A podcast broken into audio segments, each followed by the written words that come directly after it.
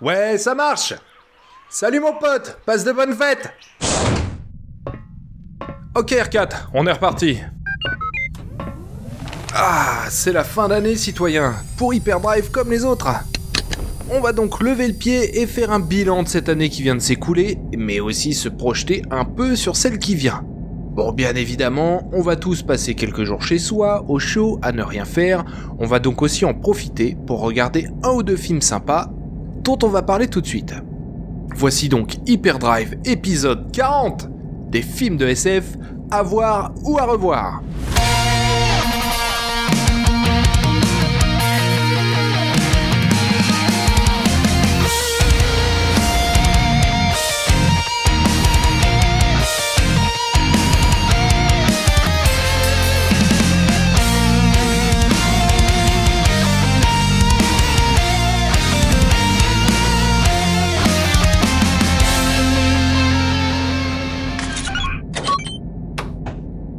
Citoyen, Hyperdrive a deux ans. Comme quoi c'est pas si compliqué. Une nouvelle année chargée en planètes visitées et en accrochage, mais bon. C'est un mode de vie, hein, les autres ne peuvent pas comprendre.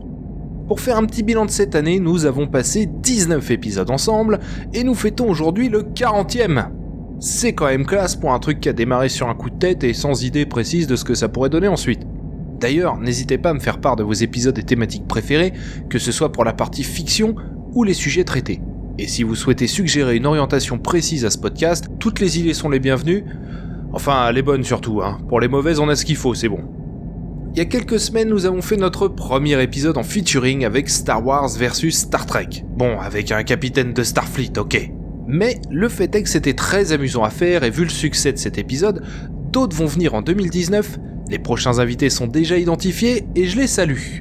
Pour finir, nous avons reçu beaucoup de messages d'encouragement, ça nous va droit au cœur, merci à vous. Bon, cette année, il y a eu un léger ralentissement au niveau de la sortie des épisodes. Toute proportion gardée, on reste sur un rythme d'à peu près deux épisodes par mois, mais l'habillage sonore commençant à prendre un peu d'ampleur, je vous raconte pas le boulot derrière un simple lancer de sabre laser, ça demande un peu plus de temps qu'auparavant. De même, certains sujets ont demandé un travail de recherche particulier. Vous vous en doutez certainement, mais je me fais une règle d'aller chercher l'information là où elle se cache, à savoir dans des livres, des magazines spécialisés, dans le cinéma ou la SF, parfois même dans de vieilles archives que j'arrive à dégoter, avec cette idée de toujours recouper l'information et d'identifier des sources. Il est d'ailleurs assez impressionnant de voir à quel point deux sources différentes peuvent se contredire concernant tout ce qui touche à Star Wars. J'ai même vu deux interviews de la même personne donner deux informations contradictoires. Il y a plein d'explications pour ça. Peut-être que c'est simplement que le temps a passé et que le point de vue de la personne interviewée a évolué, ou simplement parce que l'une des deux sources n'a pas effectué un travail de recherche approfondi, ou a décidé d'orienter son travail pour offrir un point de vue engagé. Bon, personnellement, j'essaye de pas le faire, même si c'est parfois tentant, je le reconnais. Bon, lorsque je transmets une opinion personnelle, je fais toujours en sorte que ça soit clair, pas de mélange de genres. Quoi qu'il en soit, éplucher tout cela demande également du temps. Ne pas sombrer dans les idées toutes faites qu'on entend trop souvent, essayer de prendre un maximum de recul. Ça fait un peu de taf, toujours avec l'idée de s'approcher au maximum du vrai. Bon, il y a des choses plus faciles que d'autres. Traiter un sujet de l'univers étendu tel que les Mandaloriens d'un point de vue strictement objectif, c'est quasiment impossible. Ça nécessiterait de se palucher toutes les publications les concernant de près ou de loin, romans, séries télé, comics, jeux vidéo, interviews, etc. Et ensuite de faire un classement de ces informations, qui se contredisent bien évidemment entre elles, sans parler de ce qui n'a jamais été publié en France. Strictement personne n'est capable de le faire, et personne ne l'a fait. Intervient alors la perception de chacun et la crédibilité qu'on souhaite accorder à tel ou tel élément. Difficile donc d'approcher une forme de vérité sur des sujets purement issus de l'univers de fiction, ceux qui vous disent le contraire se trompent. Bref, tout ça pour dire que c'est du boulot, mais qu'on fait tout pour maintenir le rythme de publication citoyen, croyez-moi. Bon R4, c'est quand tu veux, hein Non, non, non, c'est toi qui pilote. Je suis officiellement en vacances depuis déjà plusieurs minutes. D'ailleurs, regarde, j'enlève mes bottes. Je te l'ai déjà dit trois fois, Blast On va sur Police Massa. Parce que c'est moi qui décide Allez, go Nous allons continuer d'améliorer tout ça pour l'année à venir.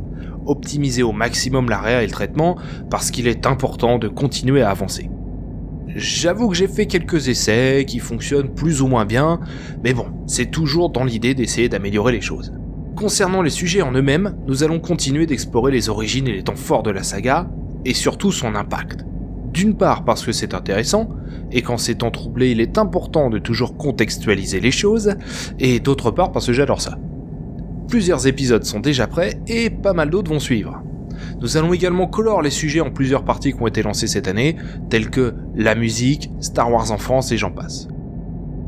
Enfin, j'ai eu l'occasion de réaliser une interview de Paul Blake, alias Grido, qui est toujours dispo sur hyperdrive.fr et Mintinbox. Lui aussi nous donne des infos très intéressantes et casse quelques idées reçues, c'est toujours bien. Ah, R4 Où il est mon datapad? T'es un marrant toi Alors? Ah, c'est toujours à l'autre bout du vaisseau. Dès qu'on cherche un truc, c'est toujours à l'autre bout du vaisseau. Concernant Star Wars, 2018 fut clairement une année de transition moins de contenu que pour les précédentes, mais il faut dire que ces dernières étaient bouillonnantes. Et au final, avec un peu de recul, cette année a tout de même été chargée.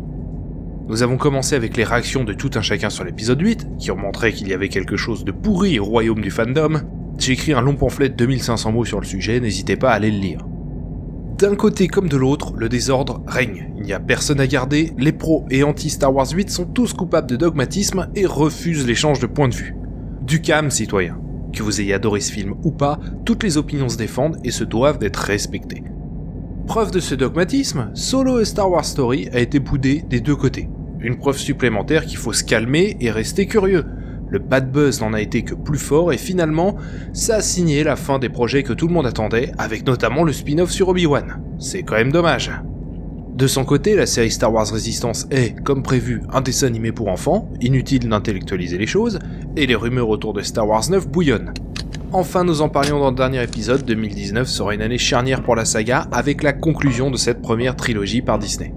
Nous avons encore du temps devant nous, mais cela reste un moment clé qui donnera le ton et nous permettra de faire un premier bilan.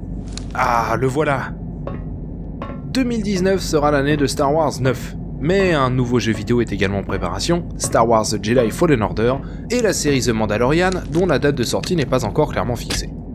Nous verrons bien vite tout cela, ne vous inquiétez pas, on ne va pas refaire l'épisode précédent qui fait déjà un bon point sur tout ça. Parlons plutôt de ce qui nous intéresse, avec deux films de SF, tout du moins d'anticipation, que je vous recommande pour ces longues soirées d'hiver. J'espère que vous avez fait votre devoir avec mes recos précédentes, telles que Tomorrowland, In Time, Starship Troopers, Dread ou encore Soleil Vert, à la base, je voulais profiter de cet épisode pour vous parler de Matrix, mais je me suis vite rendu compte que deux heures ne suffiraient pas tant il y a à dire sur ce chef-d'œuvre absolument incroyable qui écrase largement tous les Inception du monde. Donc, on fera un épisode dédié sur le sujet en 2019. Ici, je vais vous proposer deux films qui n'ont pas explosé le box-office. Entendons-nous bien, ces derniers ne sont pas des chefs-d'œuvre, ils sont bourrés de défauts, mais ils portent en eux de grandes qualités qu'il est très important de défendre. Toute personne qui n'a pas revu ces films dans les 5 dernières années se doit de les revoir. Ce sera une redécouverte, j'en suis persuadé. Bon, c'est plus une surprise, j'ai un fait pour les dystopies. Les dystopies et les complots. Enfin, au cinéma. Je saurais pas expliquer pourquoi. J'ai également un fait pour les films où une personne seule est à même de faire péter tout un système, ou sauver le monde, ou rétablir l'équilibre de la force. C'est le point commun de ces deux films d'ailleurs. Pour commencer, un film adapté d'un comic book écrit par Alan Moore, dont la portée symbolique est entrée dans l'imaginaire collectif, V pour Vendetta de James McTague, sorti en 2006. En ces temps troublés où les blockbusters ne nous proposent que des punchlines à la con et des dialogues dignes d'un échange de textos entre potes, revoyons ensemble V pour Vendetta. Au-delà de l'univers développé, de son contexte ou de son récit, c'est un film qui brille avant tout par ses dialogues. C'est sans doute la touche des frères Wachowski qui sont l'écriture et la production. V pour Vendetta nous propose un futur proche, mais indéterminé, et l'action prend place en Angleterre. Le pays est la victime d'un régime totalitaire sans aucun scrupule, présentant l'idée que l'ordre et la répression sont les seules solutions pour un pays stable et en paix. Un peuple rassemblé autour d'une idéologie le rend fort et le structure. C'est même devenu le mantra du parti au pouvoir, l'union fait la force, la foi fait l'union. On nous présente un monde occidental en proie au désordre. Les États-Unis seraient en pleine guerre civile et le reste de l'Europe souffrirait d'une grave crise économique et sociale à laquelle s'ajoute une épidémie de grippe violente qui fait des millions de morts. Au milieu de cet Occident en proie aux flammes, seule l'Angleterre maintiendrait un semblant d'ordre. Enfin, c'est ce que nous dit le pouvoir en place puisque les seules informations qu'a le spectateur sur tout ça provient des médias qui sont entièrement détenus par le pouvoir. Rien n'est donc sûr. Dans ce monde rêvé, fait de répression, de racisme, de protectionnisme, d'homophobie, un homme a décidé de rendre au peuple sa liberté. Il ne porte pas de nom, n'a pas de visage et se veut avant tout être une idée. On l'appelle V. Et il a de grands projets pour son pays. Il annonce au peuple une révolution qui aura lieu dans un an, jour pour jour, et incite tout un chacun à se soulever à cette date précise, le 5 novembre, dans une scène remarquable. D'ici là, ce dernier mettra en application un plan longuement travaillé, visant à préparer la chute du gouvernement. Pour l'anecdote, c'est Hugo Weaving, l'agent Smith de Matrix, qui interprète V. Mention spéciale pour son jeu d'acteur qui est particulièrement chiadé. Nous sommes face à un personnage masqué dont on ne voit même pas les yeux. Lui donner vie est donc un véritable travail d'acteur car il n'a que sa voix et son corps pour le faire. V pour Vendetta nous parle bien évidemment désobéissance civile et résistance à l'oppression, telle qu'inscrite dans la Déclaration des droits de l'homme, mais de manière bien différente du comic book dont il est issu. En effet, le film est bien moins subtil et nous voyons V mettre en place une véritable révolution populaire pour laquelle il doit convaincre le peuple d'agir et lui en donner les moyens. Car ce dernier doit faire face à un régime très clairement fasciste et répressif, les références à l'Allemagne nazie ne se comptent plus. Un peuple qui a élu ce gouvernement à la tête duquel se trouve un chancelier, qui est donc légalement au pouvoir avec toute la légitimité qui en découle. Ajoutons à cela des années d'une propagande effroyable portée par des médias, ouais, même si la population est consciente de la situation qui est la sienne, il y a tout de même un peu de taf avant de la faire sortir dans la rue. Parallèlement, ce dernier en profite pour régler des comptes strictement personnels. Non, en fait c'est même l'inverse. V a avant tout des comptes à régler avec les personnes formant le pouvoir. La chute du régime est en fait une occasion de leur faire peur, et donc de leur faire commettre des erreurs. Erreurs qui vont créer l'opportunité dont il a besoin pour se venger. Et c'est là tout l'enjeu du film, qui permet à chacun d'interpréter ce qu'il voit comme il le sent. Certains voient dans la chute du régime le rêve libertaire de V s'accomplir, d'autres pensent que cette chute est une façon de déposséder ses ennemis de ce qu'ils ont de plus cher, leur pouvoir. Chacun est libre d'interpréter cela comme il l'entend bien évidemment, mais je trouve personnellement que le récit donne assez de clés pour aller chercher le message des Wachowski, des motivations individuelles peuvent servir le plus grand nombre car ce sont bien ses motivations personnelles qui portent le personnage. Même lorsqu'il rencontre le personnage de Nathalie Portman, qui lui montre que l'espoir peut toujours renaître, il reste fidèle à son projet. V est un personnage brillant, très cultivé, méticuleux et surtout patient. Il prépare sa vengeance depuis plus de dix ans et veut laisser comme unique héritage une idée, celle de la liberté, particulièrement la liberté de choix. Un thème cher aux Wachowski depuis toujours et qui transparaît dans l'intégralité de leur œuvre. Bien évidemment, un blockbuster prenant pour base un comic book tout en touchant des thématiques politiques et de désobéissance civile, eh bah, ça se fait rapidement des ennemis. Ainsi, bah, ce film a vite divisé.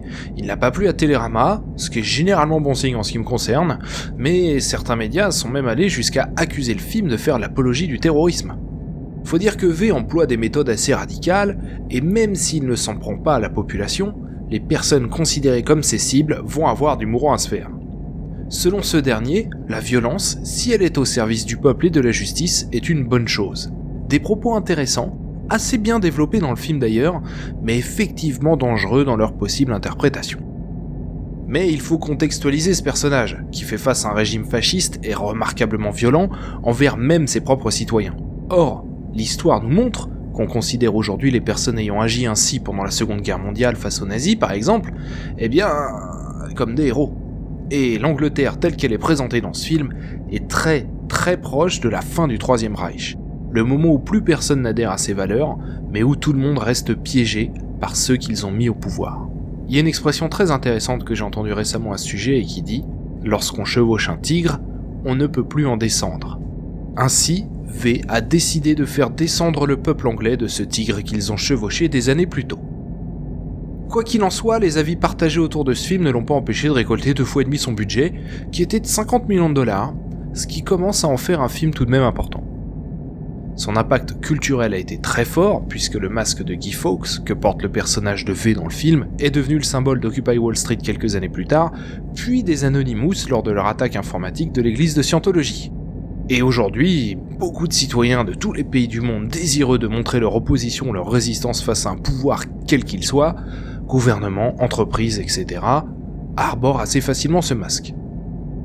Ce dernier fut dessiné par David Lloyd pour le comic book, et c'est ce même dessin qui a été repris pour faire le masque du film. David Lloyd a récemment déclaré être fier de voir ce masque utilisé comme symbole de la résistance à l'oppression. Bref, V pour Vendetta est une petite pépite qui mérite qu'on s'y attarde en 2018. Le second film que je vous invite à voir ou revoir nous ramène dans les années 70. Il a été la malheureuse victime d'un remake épouvantable réalisé pourtant par John McTiernan, qui n'a fait que démontrer la supériorité de l'original, Rollerball de Norman Jewison, sorti en 1975. Ce film est d'une puissance incroyable en termes de message et il résonne remarquablement aujourd'hui, comme la plupart des films dystopiques de l'époque d'ailleurs, ce qui fait un peu froid dans le dos quand on y pense. L'action se déroule en 2018, tiens. Les États ont été remplacés par des corporations, des multinationales devenues si grandes et importantes qu'elles ont absolument tout avalé. Ces corporations ont supprimé toute idée d'individualité. Tout individu est au service d'une structure commerciale et personne ne doit sortir du lot. Au milieu de tout cela, un sport national fait les grandes heures du divertissement de masse, le rollerball, un sport ultra violent où deux équipes s'affrontent à roller et propulsé par des motos dans des matchs sanglants où tout est bon pour marquer des points à l'aide d'une balle en acier et de gants à clous. Le jeu est plus grand que le joueur, tel est le mantra du rollerball où la survie individuelle des joueurs n'est pas importante, seul le jeu et les équipes comptent. Ce sport est donc collectif et seules les équipes affiliées à des corporations doivent être identifiées. Les joueurs se contentent d'aborder un numéro sur leur maillot. Mais l'un d'entre eux, Jonathan E, va finir par s'attirer les faveurs du public après 10 ans d'une brillante carrière, mais aussi les foudres des corporations qui voient en lui une menace envers l'ordre établi, celui du roi business. À la base, dans cet univers dépeint, le rollerball n'est qu'un divertissement complètement débile destiné à assommer les masses à grand renfort de show. Mais ce dernier va finalement devenir, au travers d'un joueur, un outil de destruction symbolique du système. Le message est super intéressant, car il nous présente l'idée qu'une multinationale peut devenir une entité dépassant tout, qui est plus grande que les personnes qui la composent, qui l'ont fondée ou qui travaillent dedans. Une entité vivante, presque divine, plus grande que les États eux-mêmes ou les valeurs qu'ils portent. Quand on voit la puissance actuelle de certaines entreprises, dont les capitaux dépassent le PIB de certains pays, on ressent cette résonance. Dans cet univers, la multinationale a fini par tout avaler et est désormais omnipotente, passant la vie humaine et les valeurs fondamentales en second plan. Un deuxième message, souvent perçu en premier d'ailleurs, rappelle le pain et les jeux de Rome. Cette idée de canaliser le peuple, ses frustrations, ses pulsions de violence, à travers un jeu où tout est autorisé. Un jeu sans règles et ultra violent, mais surtout du divertissement au sens large. Noyer la population sous le divertissement et la consommation, thème également très présent dans le film, pour l'empêcher de réfléchir à sa condition, aux décisions qui sont prises à sa place et à la société dans laquelle il évolue et dont il est désormais la victime. On approche ici cette théorie déjà décrite entre autres par Aldous Huxley dans son livre Le meilleur des mondes, livre publié en 1932. Ce message est au moins aussi puissant que le précédent, et 40 ans plus tard, il résonne encore plus fort. Enfin, on dénonce également la puissance des dogmes économiques, une science économique souvent présentée comme une science dure, même aujourd'hui, qui sera aussi concrète et fiable dans ses résultats que ne peut l'être la physique ou les mathématiques, ce qui est complètement faux. C'est un autre axe intéressant, mais que développe mieux un autre film, mais c'est pas le sujet, on en parlera une prochaine fois. Bon, au-delà de tout ça, Rollerball a tout de même vieilli, il faut le reconnaître particulièrement dans sa façon de dérouler son intrigue, prenant de très longues pauses pour installer ses enjeux et ses personnages, peut-être même trop. Mais c'est toutefois nécessaire et le tout est réalisé avec beaucoup de rigueur et surtout beaucoup de maîtrise. Norman Jewison joue avec la grande nervosité des matchs de rollerball et la longue installation des enjeux, créant ainsi un contraste très fort qui a malheureusement tendance à briser un peu le rythme. Toutefois, les matchs de rollerball sont très bien filmés pour l'époque. Nous sommes dans les années 70 et c'est en caméra épaule que sont poursuivis les joueurs propulsés à plus de 50 km/h sur des rollers. Impressionnant. De même, les décors dans lesquels évoluent les personnages sont doux, épurés et cosy. Ils présentent l'idée que la population étouffe en douceur dans le confort matériel qui dissimule un totalitarisme qui reste réel dans le film. Le tout nous donne une image de décadence vulgaire, une population perdue et piégée qui en a à peine conscience et qui préfère se laisser guider par un ultralibéralisme devenu société. Bref, Rollerball est à voir, même s'il faudra passer outre l'évolution des codes qui lui donnent l'air d'un blockbuster qui au final n'en est pas un. Voilà ce qui clôt cet épisode d'Hyperdrive, le podcast galactique. Merci pour votre téléchargement. Bon allez, puisque nous sommes entre nous, je vais en profiter pour vous parler d'un gros projet que nous avons en partenariat avec Zone 52 et qui est en cours de production, une fiction audio 100% Star Wars en 8 parties. Et ça déboulera dans vos casques premier trimestre 2019. J'espère que ça vous plaira, en tout cas nous on est super motivés. En attendant, on vous souhaite d'excellentes fêtes de fin d'année citoyens. On se retrouve en janvier, vous pouvez réécouter cet épisode et tous les autres sur un fan de Star Wars.fr ou hyperdrive.fr, hein, c'est pareil, sur Galaxy Star Wars que je salue et zone52.fr. Merci à tous pour cette super année passée ensemble. Un merci particulier à Rémi de la médiathèque de Coruscant, on pense fort à toi. Merci à tous ceux qui soutiennent à grand renfort de likes, de commentaires et de retweets. Que la force soit avec vous. À très bientôt. Bon R4, pourquoi on est toujours pas en hyperespace là? Quoi Mais je m'en fous. R4, il faut que tu fasses des efforts là, on va jamais s'en sortir. Quoi ton cadeau? Fais-nous passer en hyperespace